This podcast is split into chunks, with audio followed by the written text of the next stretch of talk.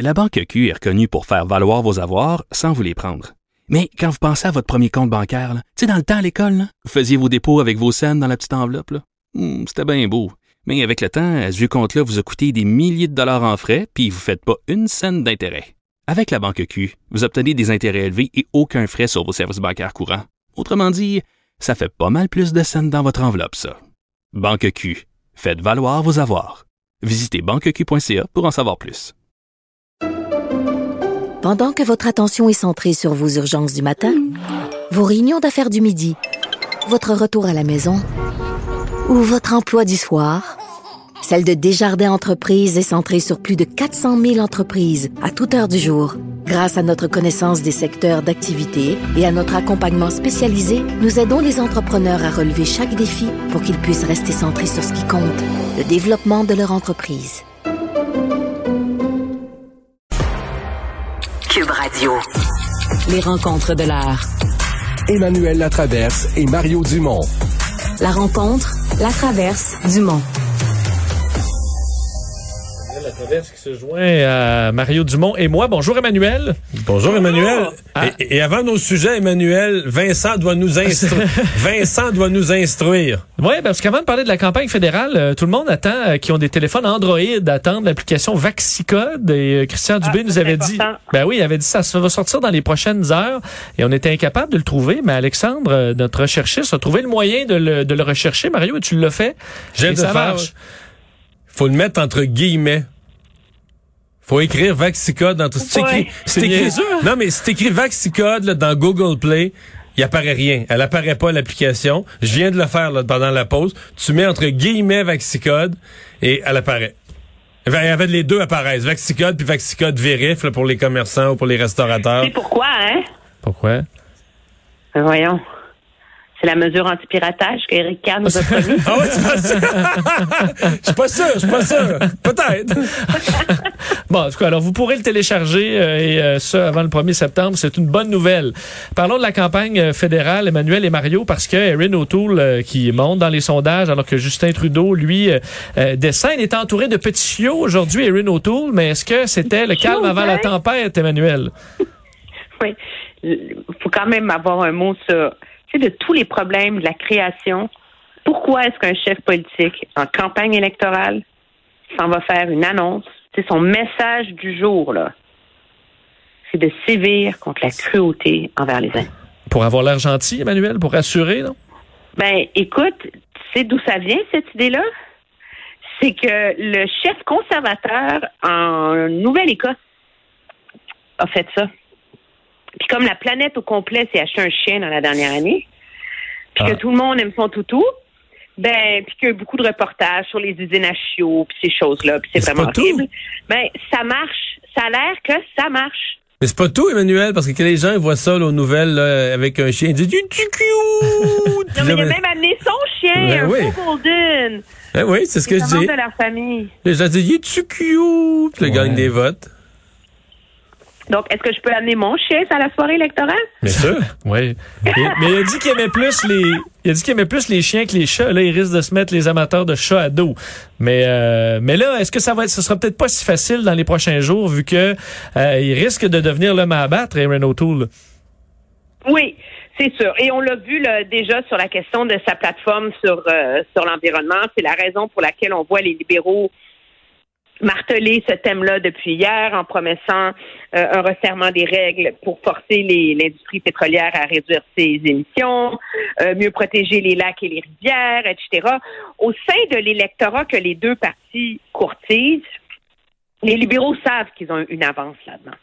Et le problème de M. O'Toole, c'est pas tant que son plan est mauvais, mais c'est que il traîne 15 ans d'inaction conservatrice, tu sais.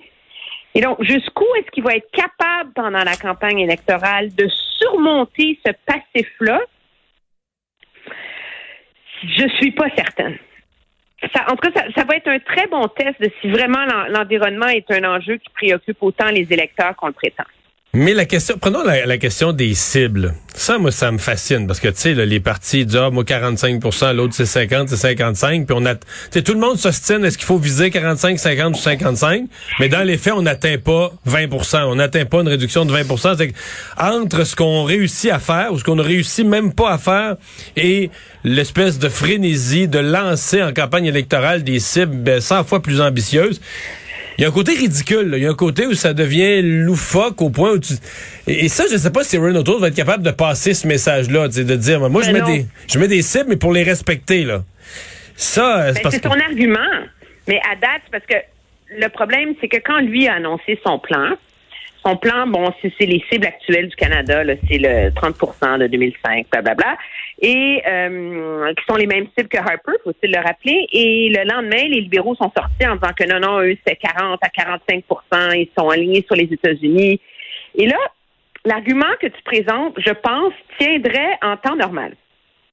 Mais là, tous les on n'est plus dans l'ère de Paris, là. Là, on se prépare à l'ère de Glasgow. Tous les pays de la planète s'en vont en Grande-Bretagne plus tard cet automne avec sont supposés tout le monde promettre plus. Puis lui, autour, il se fait lire en disant de rester sur notre vieil objectif, poche, mais c'est suffisant. C'est ça, moi, je pense, qui est, difficile pour lui. Il est comme coincé là-dedans. Il a fait son plan en fonction des cibles passées il y a eu toute une mobilisation pour augmenter les cibles de tout le monde, puis lui, ben, il se retrouve un peu comme euh, en retard, là. Mais euh, le, vote vert, Emmanuel et Mario, est-ce qu'il est encore, euh, est-ce qu'il y a un parti qui peut l'attirer dans mesure où là les conservateurs vont se faire dire, ben oui, c'est pas c'est pas vrai, important pour vrai pour vous. les libéraux vont faire, se faire dire que c'est juste des, belles paroles. Le bloc qui peuvent pas rien faire. Le NPD que c'est des promesses vides. puis les verts, ben là sont en crise. Ben moi je pense que c'est le NPD qui va. Moi celui qui va ramasser le vote vert, je pense que c'est le NPD beaucoup personnellement. Le vrai vote vert, je pense que ça Parce que lui, donner des gros pourcentages, ah, ben euh, il va le faire. C'est sûr. C'est sûr. Mais oui, entendons-nous qu'à l'heure où on se parle, le Parti vert a moins d'appui en moyenne à l'échelle du pays que le Parti euh, populaire de Maxime Bernier. Hein? Oui, le Parti vert, c'est plus fort fort. Mais, mais, mais, je reviens à Aaron O'Toole plus largement sur la question de l'environnement comme sur d'autres questions. C'est évident que ça va être une semaine critique pour lui parce que euh, probablement que si les conservateurs avaient euh, vécu une montée comme ils ont vécu dans les sondages, mais s'ils avaient dessiné eux-mêmes la courbe, là, ils l'auraient placé un peu plus tard dans la campagne. Ça aurait commencé à monter cette semaine tranquillement, là, puis en s'accélérant, puis en montant vraiment à, pic la dernière semaine. Et en arrivant, écoute là, euh, des sondeurs qui mettent au Canada anglais, des sondeurs qui mettent Renault 4, 6, puis jusqu'à 9 points en avance.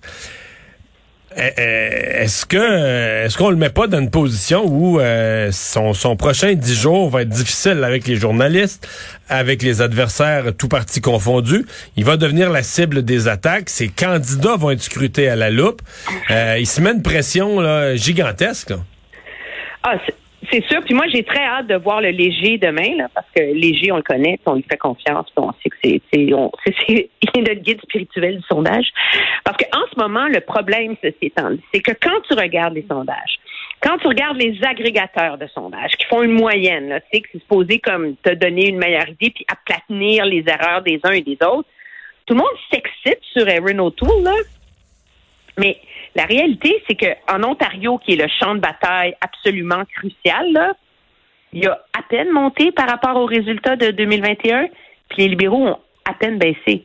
Puis le est encore plus bas qu'il ne l'était le jour du vote en 2019. Alors, c'est comme, moi, j'ai vraiment l'impression d'une campagne électorale où il se passe quelque chose, mais c'est très, très mou. C'est très, les gens ont vu Aaron O'Toole, il le trouve vraiment, il n'est pas épeurant.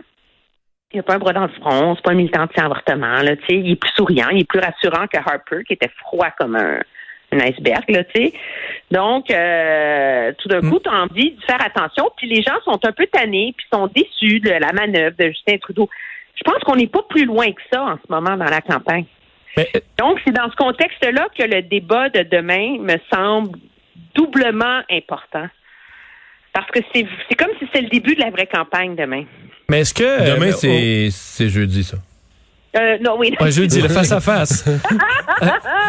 tu as trop hâte. Mais est-ce que Erin O'Toole, autant rassurant soit-il, est-ce que les candidats là, derrière lui sont rassurants? Il y a toujours quelque chose qui pop sur un, Non. sur l'autre, à la grandeur du pays.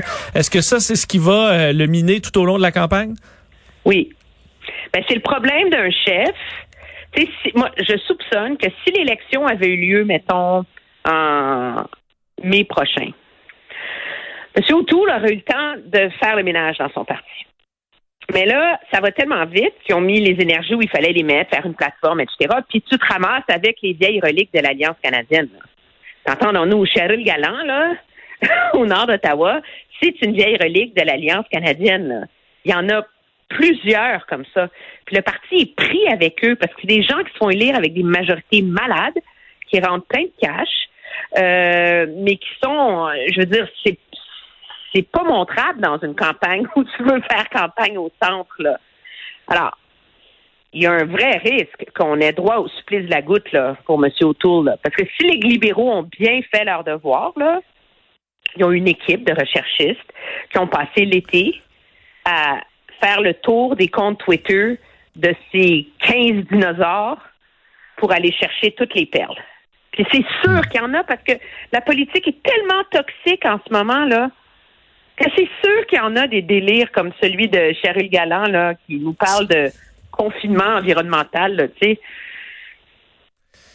C'est sûr qu'il y en a qui se sont échappés pendant la pandémie, ça c'est euh, c'est sûr. Parlons parle, parlant de, de bon euh, des, des, des extrêmes là, parce que Justin Trudeau, euh, on sait que là dans certains événements publics a été victime de manifestations, euh, d'insultes, euh, dans certains cas des gens vraiment très intenses pour utiliser les termes de Justin Trudeau en furie même. Et là il disait que ça fonctionnera pas là, la peur, les bullies et tout ça, ce qui a fait réagir et François Blanchette dans une sortie qui bon qui, qui fait réagir, je vais vous faire entendre euh, et François Blanchette qui critique le ton de Justin Trudeau, qui trouve un petit peu baveux. On a l'extrait de Justin Trudeau, euh, Yves-François Blanchette et euh, sur Justin Trudeau. interpelle les manifestants, il dit J'ai jamais vu quelqu'un d'aussi fâché, je, je vais vous l'imposer, je reculerai pas. Je crois que, même si c'est pas des gens très, très propices au dialogue, une attitude responsable, une attitude rassembleuse, une attitude informative serait davantage de nature à réduire ce genre de risque que euh, une attitude un petit peu baveuse.